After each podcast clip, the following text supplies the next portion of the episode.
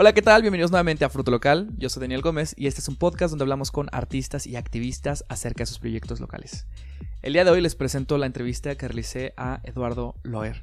Él es un actor de teatro, pero también ha estado entrando e inmersionándose en el mundo de la actuación de cine y también en la producción de medios audiovisuales con su colectivo Raicepas. Esta es una entrevista que también forma parte de nuestra serie de entrevistas que estamos realizando a artistas de la escena local de la ciudad de Aguascalientes.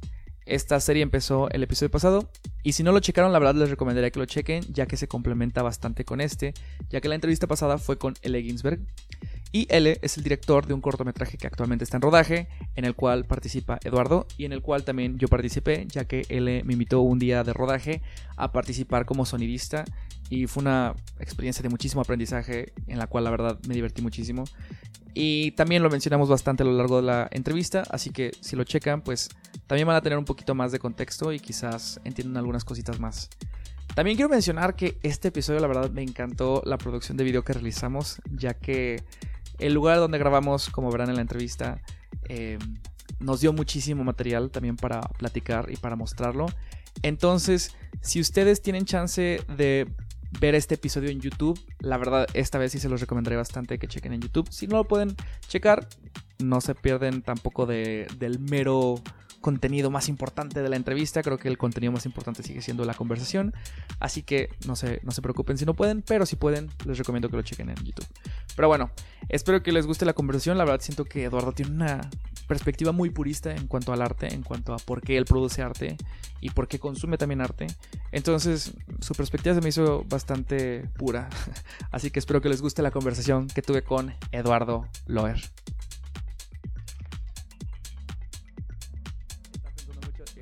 En tu actuación porque tú estás haciendo, no necesariamente una transición, más bien como una extensión, ¿no? De eres actor teatral y ahora estás empezando a experimentar con los medios audiovisuales, ¿no? Sí, de hecho, eh, no tiene mucho que él nos hace la invitación nuevamente al proyecto de, de Paula Sartre, el imaginario de Paula Sartre. Y justamente hablando con la actriz, con Carla Andrade, eh, uno de los retos porque es un reto, es el modificar la actoralidad, porque en teatro la voz y la postura y el gesto sobre todo tiene que ir amplio. Y es algo que nos dicen mucho, que tenemos los que eh, tenemos la formación actoral en teatro, que cuando nos invitan a grabar algo, somos muy exagerados o se nos ven mucho el gesto. Sí. Y entonces nos tienen que estar bajando yo, como tú bien dices y te comentaba, no tengo mucha experiencia eh, cinematográfica. Sin embargo, pues justamente lo que el trabajo ahora es que todo lo que en teatro se muestra se quede hacia adentro. Por lo que yo confío en el equipo, digamos, de ustedes. Dije, sé que hay dos micrófonos, pero no tengo que pensar que voy a proyectar a ellos. O sea, la atmósfera se está ah, encontrando no me tiene que escuchar el micrófono, me tiene que escuchar ella. Y el micrófono, digamos, en la analogía con el teatro, es que el público, claro. que yo te esté hablando a ti, la voz va proyectada, sí. acá es micro. Ah, me imagino que en el teatro, quiero dar contexto a todo esto. E, esto que grabamos fue un pre-rodaje, que es un proyecto inicial de, em, de ella, quien está organizando todo este evento, entrevista número 19, Fruto Local. este, y esa obra la presentaron, ¿cuándo, ¿cuándo presentaron esa obra? Originalmente. Originalmente se estrenó en febrero de 2018. Ah, ¿y el nombre de la obra es? El nombre de la obra es El imaginario de Paula Sartre. Ajá. Y entonces presentan esta obra. A lo que tengo entendido le fue muy bien con la recepción del público, la gente le gustó, fue algo que conectó. Y entonces ella, que tiene la formación de cinematografía, decide moverlo al medio. Pero lo que se me hace muy chido es que lo mueve, pero lo está moviendo con el mismo crew. O sea, con el mismo cast, perdón dicho. Sí, sí, sí. Entonces, eh, tú tienes que explorar al mismo personaje, pero en dos medios diferentes. Y creo que incluso el, el, simple hecho de que sea el mismo personaje en medios diferentes debe, debe hacer un cambio. Debe hacer un cambio en cuanto a cómo percibes al personaje. Sí, totalmente. Eh, cuando se nos hace la invitación, o cuando me hacen la invitación a, a, participar en este proyecto teatral, eh, yo conozco a Juan José Terán, que fue junto con L, quienes escribieron la obra. Sí. Y sinceramente, cuando leo el texto la primera vez, pues no la entendí, o sea, no, no entendí eh, como una cuestión dramática, al contrario, era una cuestión fársica. Mm. Y el personaje de Miguel con el de Nadia éramos la parte real dentro del todo el surrealismo que ellos contaban. Ajá. L, quien justamente tiene eh, formación en cinematografía, entra a actuar. Él actuaba justamente Sí. y digamos que para él fue el reto llegar a incursionar a la actoralidad. Y ahora en esta versión, eh, frente a cámara, el reto pues sigue modificándose. Eh, Paula Sartre lo que tiene es que desde la primera, segunda y ahora la tercera versión eh, mutante de Paula Sartre, ahora el reto es para nosotros, justamente lo que te comentaba de la actoralidad, bajarla a, a la cámara. Y somos el mismo elenco, él, eh, Juan José Terán, Carla y yo, quienes desde 2018 y ahora en 2021 estamos remontando este proyecto. Y ahora, este, este proyecto, eh, tú llegaste, tú conoces a, a ella de algunos años, me parece, ¿no? Em, cuando se conocieron, ¿ya se conocían más o menos del medio artístico o se conocieron como simplemente como personas? Como personas. Ok. Y en ese momento tú ya estabas adentrando de la actuación, todavía no tenías ningún acercamiento o cómo fue? En ese, o, o en, en qué momento más bien eh, empezaste a entrar como que, ah, esta actuación, tal vez está interesante. 2000, ajá, 2018 yo estaba a la mitad de mi carrera en la licenciatura en teatro, Mm. por lo que ya tenía cierta experiencia en el medio. Ujú. Sin embargo, no conocía a él. Él estudiaba en Ciudad de México y cuando este chico de aquí de Aguascalientes, Juan José Terán, Sí.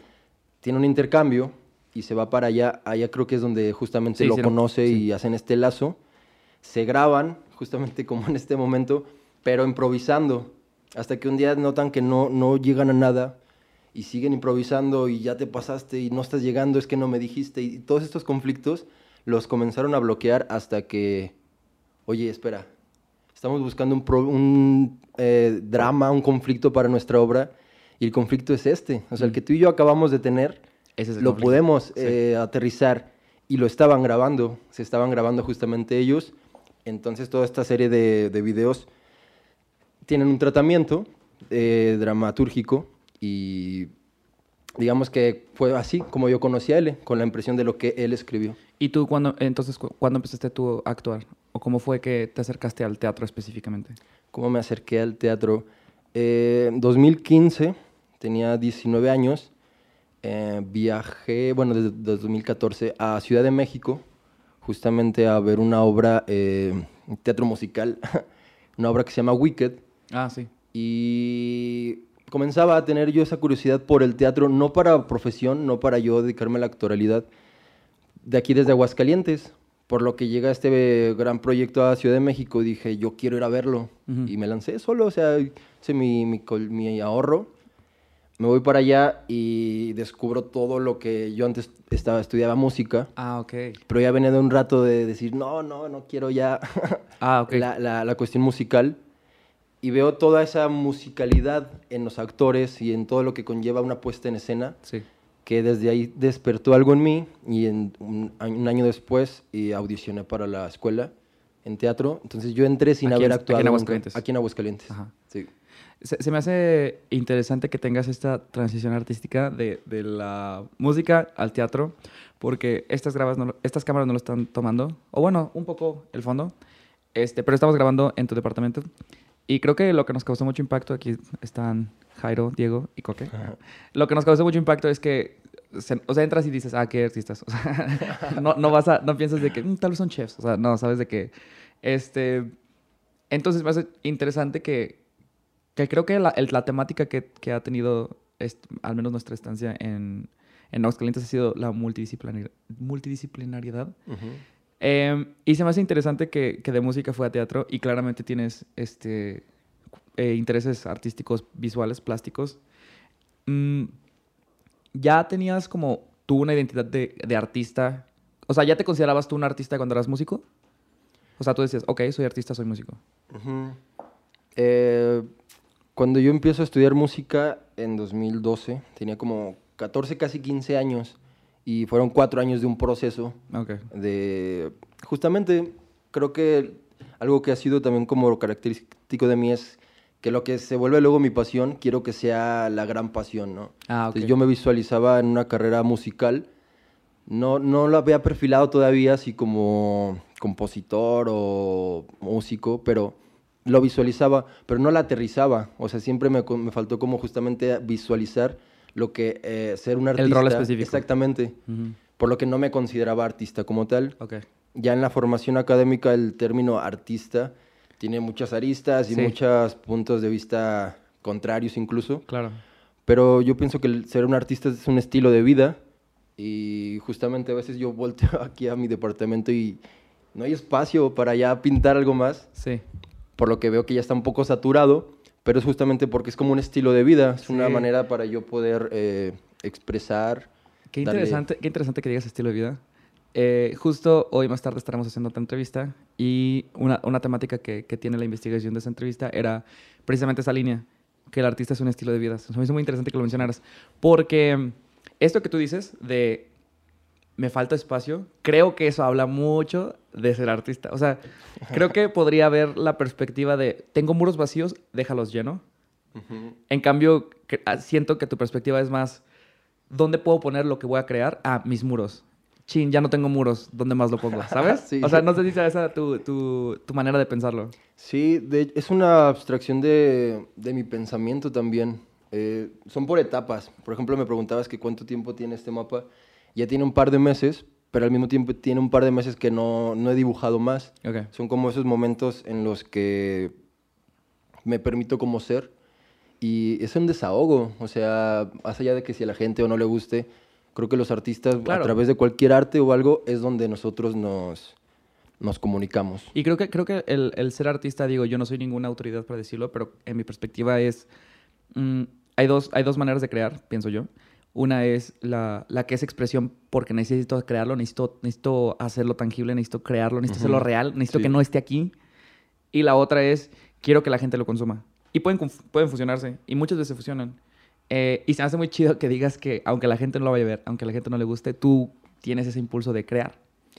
Sí, eh, hay algo que, que también me gusta, ya no les compartí. Eh, hay una estructura aquí atrás eh, con objetos, juguetitos, pulseras, anillos. Y es, esa estructura eh, es un hecho colectivo. Aquí la, la dinámica es que una persona, al ser bienvenido a estas cuatro paredes, que son bienvenidos cuando gusten de verdad, se despojen de algo. Puede Ah, ser una órale. prenda pequeña o algo que tú traigas de tus cosas, que digas, hoy ya, hoy ya no regresa, Wow. y tomes en cambio una, ¿no? Entonces te llevas justamente un algo de aquí. Y ese otro eh, dibujo, digamos, también es como un hecho colectivo, porque cuando viene gente también les permito decirles, oye, hay un plumón, o si quieres dibujar o pintarle algo, sé libre, ¿no? y, y creo que es parte de- también de lo que me gusta hacer y que descubro en la carrera de teatro, también en cine, la colectividad, ¿no? De un proyecto, de un, de un resultado, la suma de estas ideas. Eh, eso que, que mencionas, digo, hasta estoy un poquito enojado, no, no estoy enojado, pero de que obviamente yo, yo hago mi investigación antes de venir aquí y traigo más o menos una idea de cómo va a venir la conversación. Y luego llego aquí y esto me cambió completamente con la idea que yo tenía porque esto es demasiado interesante para no mencionarlo, ¿sabes? Por ejemplo, esta, esta parte de acá, ¿no? Nos mencionabas que es una ciudad que... Bueno, platica, plati- platica tú. ¿Qué, ¿Qué es este concepto, este mapa que está acá atrás?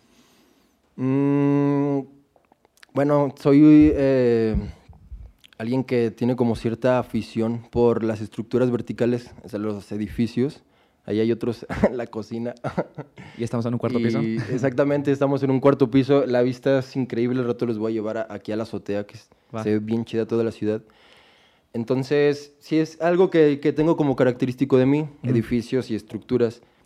Por lo que justamente antes había otro- otra obra, digamos, que quité y dije, ¿ahora qué quiero hacer? Ujú. Y empecé a pintar solamente figuras con color rojo. Y dije, bueno, parecen islas. Y a partir de ahí dije, ok, creo que podemos ir edificando. Y se ha ido mutando. Y tengo una serie de fotografías donde le, le- le he ido agregando colores. Antes solamente era rojo. Y creo que algo que me gusta es el detalle en el detalle. Y es algo que también es analógico con el teatro, o en este caso también con la cuestión de cinematografía, que todo, todo momento, cada segundo, cada frap, requiere atención. Mm. Y, y es algo que, que creo que me representa. Justo esta ciudad es como de cada detalle que se puede trabajar. Y aparte, esta, esta, esta ciudad es completamente imaginaria. Esto es una completa creación de, Sí, hay unas ciertos Oh, skylines. inspiraciones. Ajá, inspiraciones de algunas ciudades mexicanas. Eh, está la Torre Latino en el centro, por ahí. Y Luego algunos de Reforma, cierta parte como de Nueva York. Pero son inspiraciones, justamente si fuera algo... eh, no sé, también sí me gusta bajar la realidad a tal cual, pero al mismo tiempo interpretarla. Sí, pero creo que, que- que- y de hecho justo lo estamos comentando cuando estábamos desayunando, eh, Jairo, él- Jairo, él y yo, de mm, nadie crea de cero, nadie crea de cero. Todo, Claro. todo es, todo es em, inspiración. Agarras algo de inspiración y que te, que- no, es como, entra algún, no sé, algún impulso, alguna, algún estímulo y acá, acá es la caja negra, ¿no? Acá es donde Sí. sucede el proceso y ya lo que tú vas a, a decir, escribir, actuar, pues ya tiene un tratamiento propio, ¿no?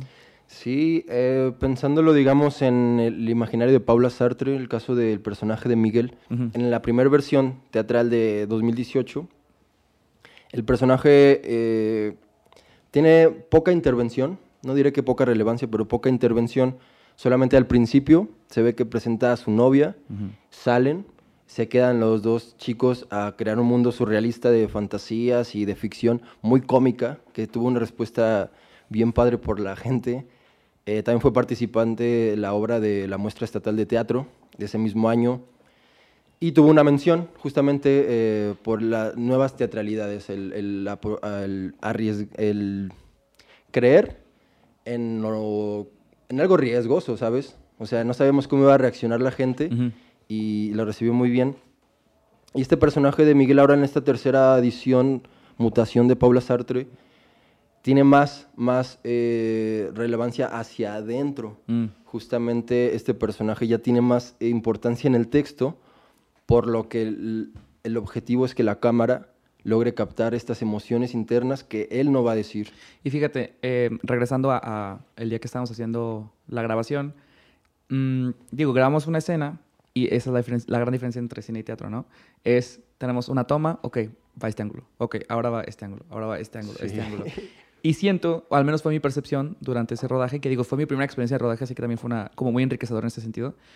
Eh, fue como cada diferente toma, aun cuando la acción era la misma, le daba una eh, interpretación un poquito diferente.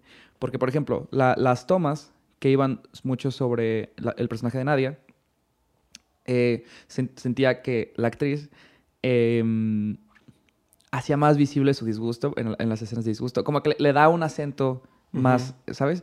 Y, y me preguntaba que cuál es, o sea, cómo ha sido para ti esta transición en cuanto a la... Ya hablamos mucho de la fisicalidad, ¿no? Y de la expresión, que son aspectos muy representativos del teatro. Pero también en cuanto a qué tanto das en diferentes tomas. Y, y lo digo específicamente porque tú tienes una toma, em, que fue de hecho la última que grabamos, que fue, eh, hay un... Para no, para no describirla tan, tan extensivamente, están en un momento íntimo, ¿no? Tu personaje y- su novia. Em, algo detona y tu personaje se quita y tiene una escena como de mini pánico, ¿no? Sí. Y, y cuando la toma, primero hicimos el main, luego varios tops. Sí. Cuando la toma es tú en esa escena de pánico, vi, vi que salió algo que, que, aunque estuvo presente en las diferentes tomas, en ese se- es como que, ah, ok, aquí es el momento de, de, de en serio sacarlo. Em, ¿Es consciente este proceso? ¿Lo has ido aprendiendo? ¿Cómo, qué- ¿Quién te enseña estas cosas de, de, ok, así es en teatro, ahora eh, actuar, no solamente la fisicalidad, pero la, la, la expresión y la intención también se acentúan en diferentes tomas? Sí, eh, voy a dar un pequeño un context- un contexto de... Aquí en Aguascalientes hay dos universidades eh, prácticamente que, que forman actores, creadores artísticos, escénicos. En la licenciatura en teatro donde yo estudié, la formación es meramente teatral, justamente proyección vocal, corporal. Y la, la Universidad de la Autónoma de Aguascalientes, en la carrera de artes escénicas, tienen esta formación a cámara. Ellos mismos sí tienen en- entrenamiento justamente detrás de, por lo que además de buscar emociones, tienes que repetir acciones. Mm, Y, y también es, eh, nos cortan, corte, ¿no? Ujú. Si hubo un ruido o cualquier situación, aunque yo esté bien prendido, tiene que ser corte, ¿no? Ujú. Y entonces la idea es no soltar. Creo que hay algo que también se logró o, o está en ese proceso es, cuando nos decían corte ustedes, no soltar tanto para no volver a agarrar desde abajo. Claro. Con, con Carla eh, estudié en la, la universidad y hacemos un match bien chido. Entonces, con e- por ese lado también es como un punto a favor cuando trabajas, cuando sabes que tienes la comunicación, Claro.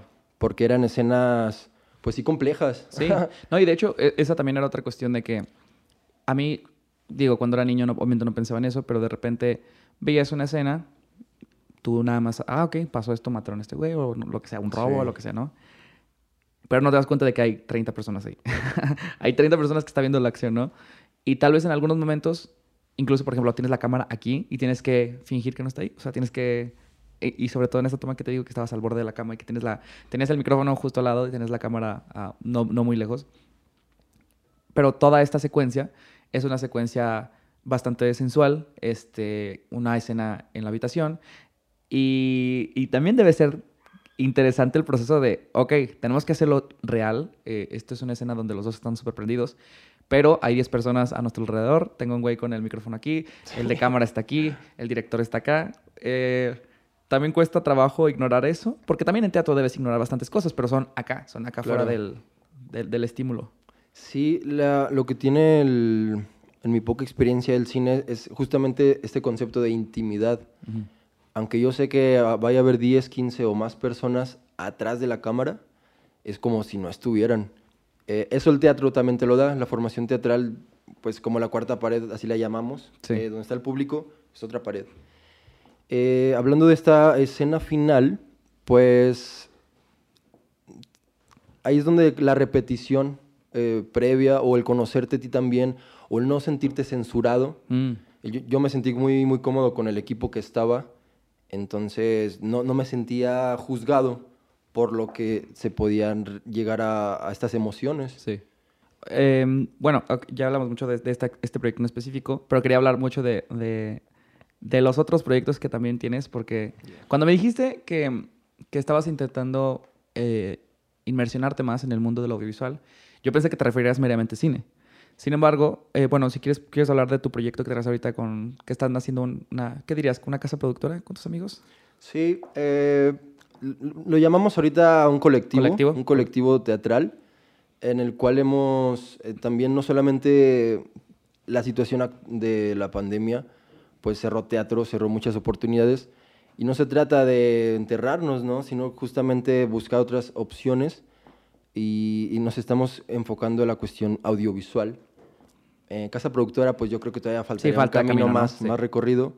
Pero hemos tenido la oportunidad de colaborar con Kyle MacLeod, es un músico de, de Reino Unido, de Inglaterra, con quien por redes descubrimos su música, eh, nos gustó, le comentamos, así súper casual, y de repente nos dice, eh, pues cuando gusten, si quieren trabajar con mi música, con mucho gusto. ¿no?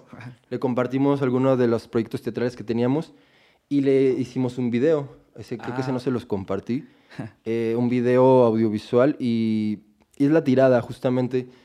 La cinematografía como tal, a mí yo la veo un poco más a, no tan largo plazo, pero sí incursionar primero en lo que es el sonido, lo que es la cámara, lo que es toda la cuestión técnica. Pero vi un, vi un proyecto en específico, eh, me pasaste varios proyectos antes de, de realizar la entrevista, pero hubo uno que, que es donde quiero hacer el, énfasis porque fue, se me hizo súper interesante, que es este, ¿cuál es tu adicción?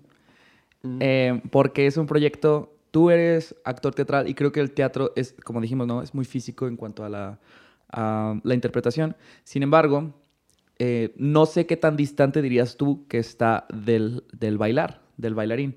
Creo que hay mucho traslape, pero obviamente hay muchas zonas donde difieren bastante, ¿no? Pero lo digo porque esa es una... ¿Cómo describirás ese, ese, ese cortito? Ese cortito.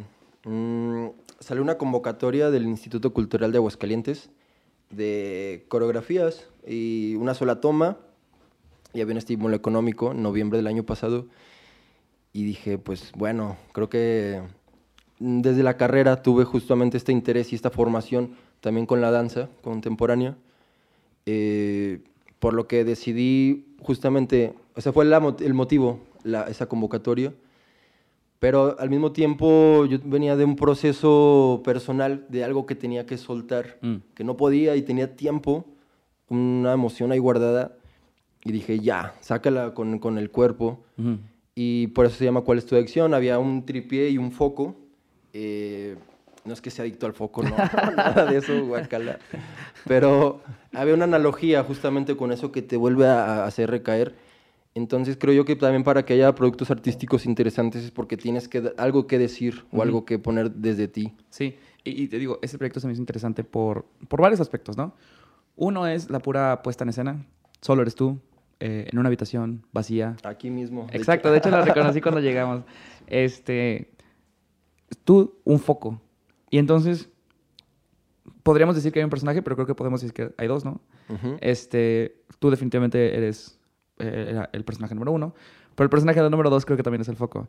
Es la, la mm, ¿qué digo? Es, es estático, ¿no? Es inmóvil, no, no cambia en cuanto a la, la- la expresión que te va a dar, pero tu interacción con ella es, es lo que le da el significado, ¿no? Es el alejarte, el acercarte. Eh, eh, es, es muy, y digo, creo que la metáfora es bastante clara en cuanto a, ¿no? Como los mosquitos que, que están girando alrededor de, También. del se foco. escuchan. Exacto. Y es como, no te puedes alejar, ¿no? De, de- de una manera u otra.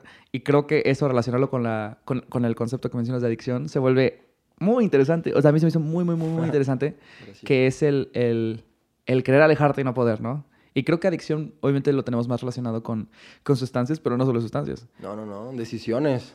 Hay decisiones que, que nos cuestan no tomar o tomar y recaer a lo mismo. Ahí es donde justamente yo digo, pues el arte me ayuda a mí a liberarme, a sentirme creativo, pero creo que también es un- una buena oportunidad para compartirlo, ¿no? No, no imponer una idea, no, no sobre eh, justamente dejarlo como un comentario, eh, lo, que sea la pieza teatral, lo que tú compartas y que la gente se quiera llevar algo.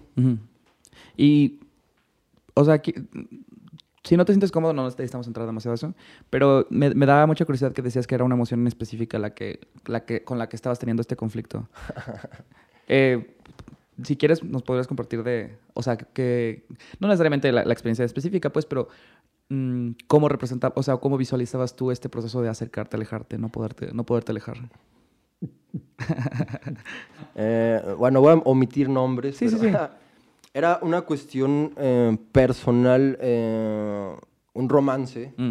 que ya tenía tiempo, ya tenía colgando ahí cierta historia, pero un romance mío, o sea, no, nunca fue de, de dos. Ah, ya, ya. Era algo que yo quería, que forzaba, que no, que no se daba, Ajá. pero como que en mi cabeza decía, no, es que así, así va a ser, o Ujú. algún día. Sí, sí, sí, sí, sí. Y, y justamente el- no te das cuenta como hasta que ya ves que ya llevas un ratote o ya te duele. Ujú. Y yo fue lo que sentía. Dije, no me va a pelar. pues no me va a pelar ya que Aquí no es. aquí no es. Entonces yo necesito sacar esa emoción Ujú. y decirle a, a- a ese foco, como ese personaje, personalizarlo Ujú. y decir, yo hoy a esta adicción no quiero, ¿no? Entonces Ajá. no era una sustancia, era una persona, digamos. No, sí, y, y creo, que, creo, que, creo que la adicción a las personas es la... Bueno, no sé, no, no tengo tanta experiencia en las drogas, pues, pero tanta. este, pero creo que la adicción a las personas es muy difícil de, de dejar. Creo que, creo que las personas son muy adictivas. Sí.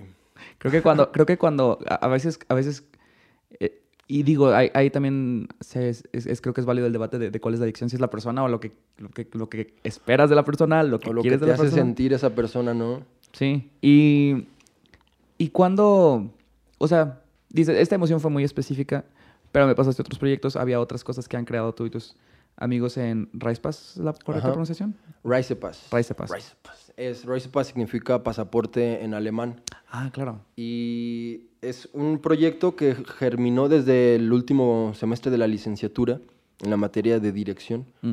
Fue una creación colectiva donde solamente utilizamos una tela grande, un proyector atrás y jugamos con la dimensión de nuestro cuerpo eh, a través de la sombra. Musicalizamos, eh, trabajamos a partir de tres textos, uno incluido de Paul, Jean-Paul Sartre y La Puerta Cerrada se llama, eh, El arquitecto y el emperador de Asiria de Fernando Raval y Passport de Gustavo Ott. Se fusionaron esos tres textos y el resultado fue muy interesante porque a pesar de que, bueno, teníamos una línea dramatúrgica de texto, la cuestión escénica, la cuestión estética era a partir del juego, de llegar a la pantalla y, y jugar, jugar, jugar. En teatro es un, muy común ese término, jugar. que al principio yo tenía como cierto choque porque sentía que le quitaba peso o formalidad, pero el teatro es jugar a que vas a hacer algo, ¿no?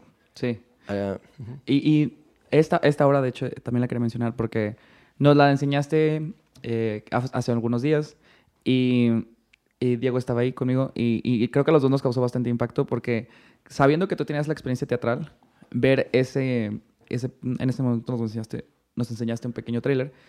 Em, nos sorprendió mucho, a mí me sorprendió mucho personalmente, la fusión que tenías de los medios, ¿no?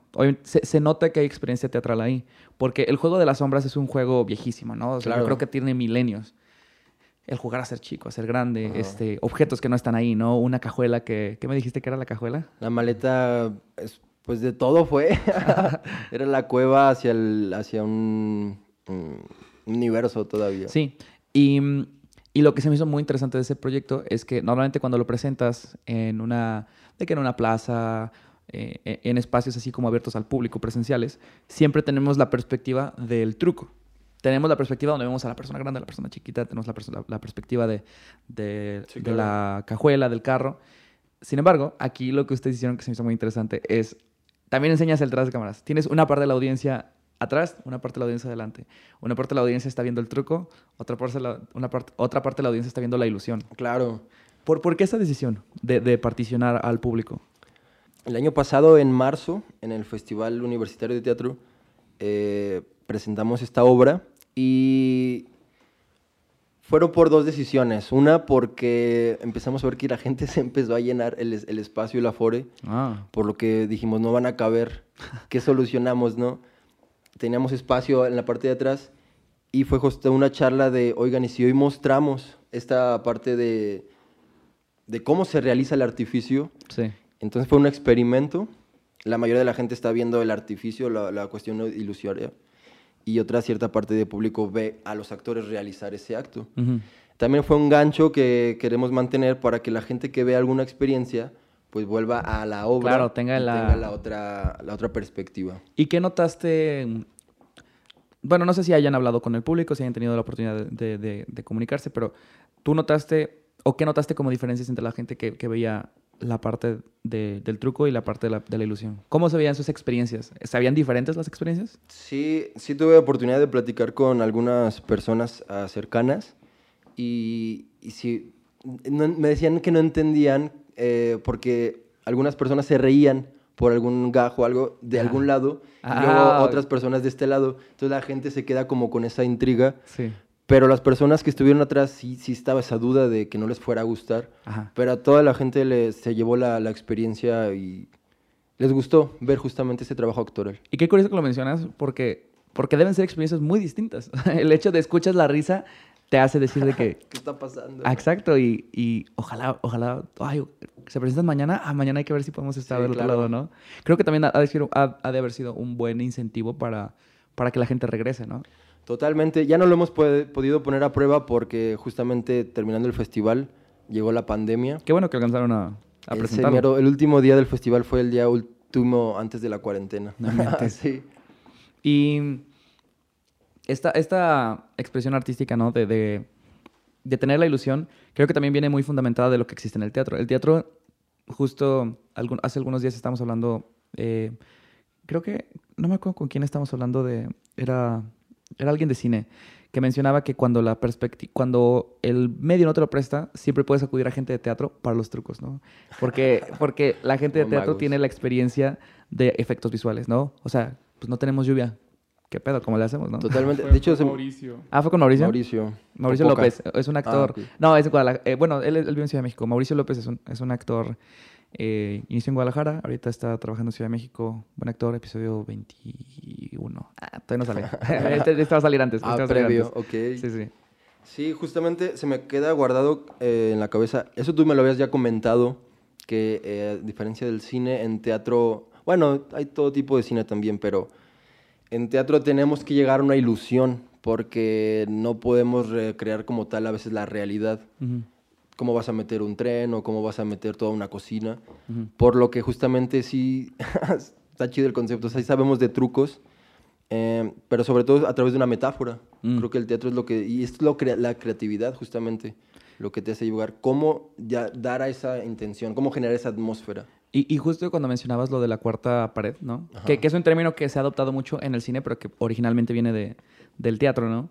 Este, también esa, esa cuarta pared, que siento que el mecanismo en el cual se utiliza actualmente más predominantemente la cuarta pared es romperla. Es, voy a hablarle a la cámara, voy a hablarle a la audiencia, voy a hablar... Sin embargo, también está el mecanismo de la gente no está viendo lo que es la cuarta pared, ¿no? Yo puedo voltear a ver hacia el, hacia el, hacia el público y decir, ah, ahí viene Juan, o no sé, cualquier cosa así, ¿no?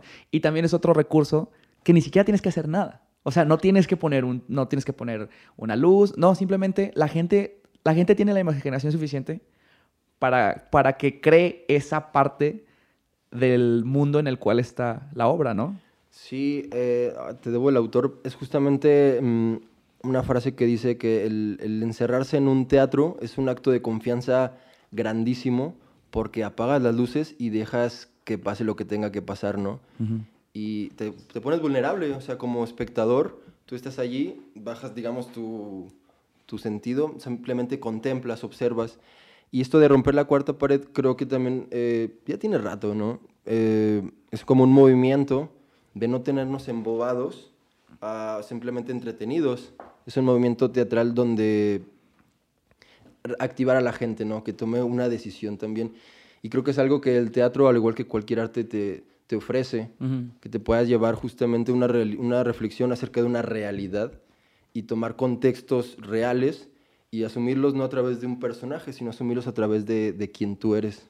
Y fíjate, esa parte de, de encerrarte en el escenario, encerrarte, todo, encerrar, no sé, 20, 10, 20, 50, 200, las que sean, en un, en un este, donde sea que se vaya a presentar, ¿no? En, donde hay un escenario y decirles a todos, vamos a, vamos a inmersionarnos en esta experiencia juntos. Es, un, es una experiencia comunal, donde ya no...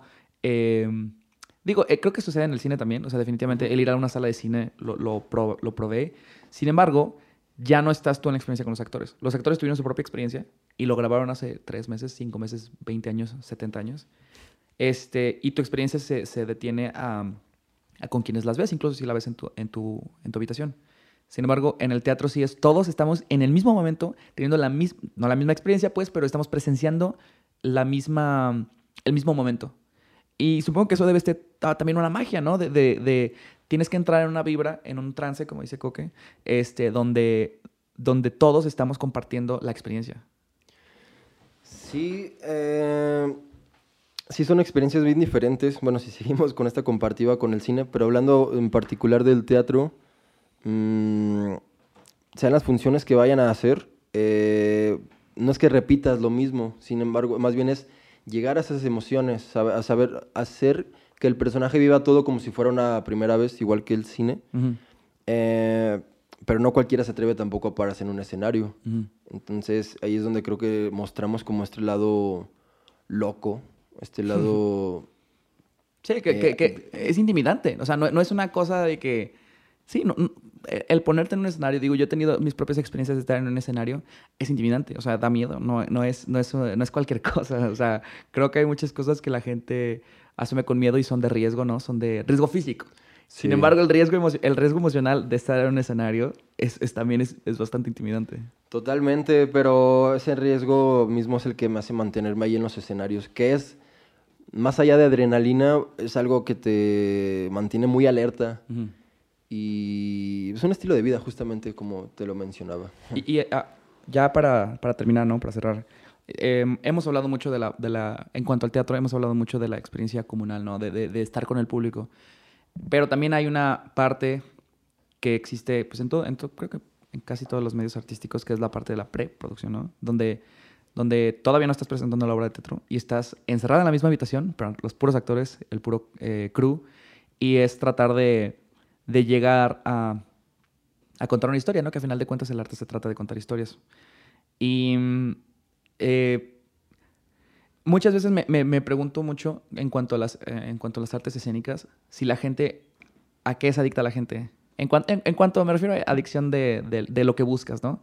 Si a la parte creativa del, del, del, hacerlo, practicarlo, o la parte del performance, ¿no?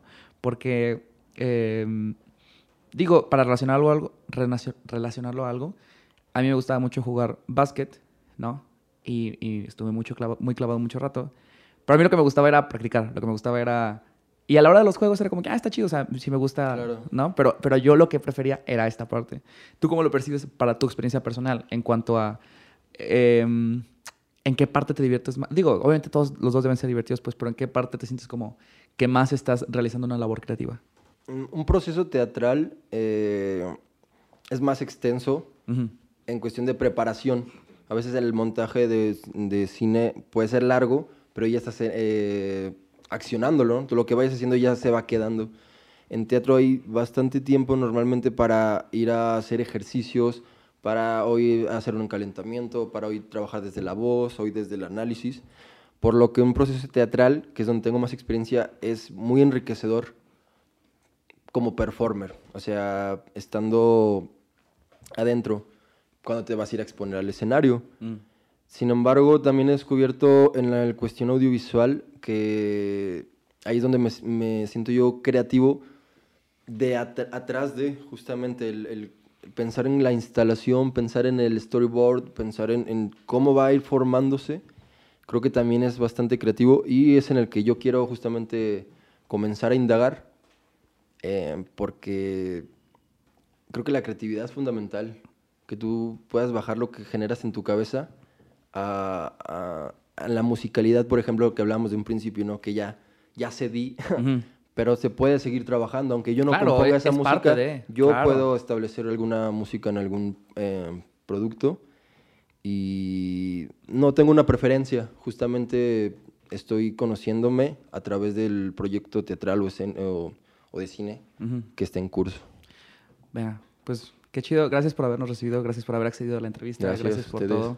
Este, este, oye, quer- quería, ¿quieres que la gente te, te encuentre en redes? ¿Cómo te pueden seguir?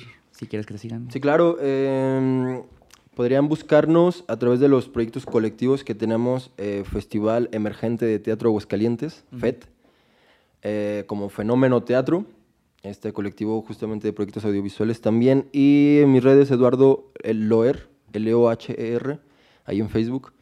Y pues nada, bienvenidos eh, a su casa Aguascalientes también y Gracias. esperemos volver a coincidir, de verdad. Ya, igual pongo links para todo, la gente que ahí los cheque. Venga. Ánimo. Gracias. Gracias. Muchas gracias. Muchas gracias por haber escuchado este episodio de Fruto Local. Espero lo hayan disfrutado tanto como yo lo disfruté. A mí me encantó la perspectiva que tiene Eduardo. Realmente me parece una perspectiva muy purista acerca de por qué quiere producir arte, qué es lo que quiere compartir. Eh, y esta, eh, esta necesidad que tiene de crear arte, ¿no? A, este man le fluye el arte y, creo que encuentra maneras muy interesantes de- de crear. También espero que estén disfrutando esta serie de entrevistas que estamos haciendo de la gente de la ciudad de Aguascalientes. Realmente hemos encontrado gente increíble y todas las entrevistas que realizamos nos encantaron, así que espero también ustedes las estén disfrutando. También un datito curioso, nosotros sí dejamos también eh, nuestras cosas en la torre que Eduardo mencionó, donde la gente tiene que dejar una cosa y agarrar otra. Aquí les dejo una fotografía de lo que nosotros tomamos, eh, pero también solo quería mencionar que sí participamos en esa mecánica, que también se me hacía como una manera muy creativa de crear comunidad, incluso en su propia casa, ¿no? Eh, en general, espero que les haya gustado el episodio. Vienen más episodios de gente de Aguascalientes que disfrutamos de igual manera. Muchas gracias por haber escuchado este episodio. Les dejo las redes de Paz y de Eduardo en la descripción. Yo soy Daniel Gómez, el ingeniero de audio Coque Ochoa. La música es por Alex Sanfelice y nos vemos la próxima semana. Adiós.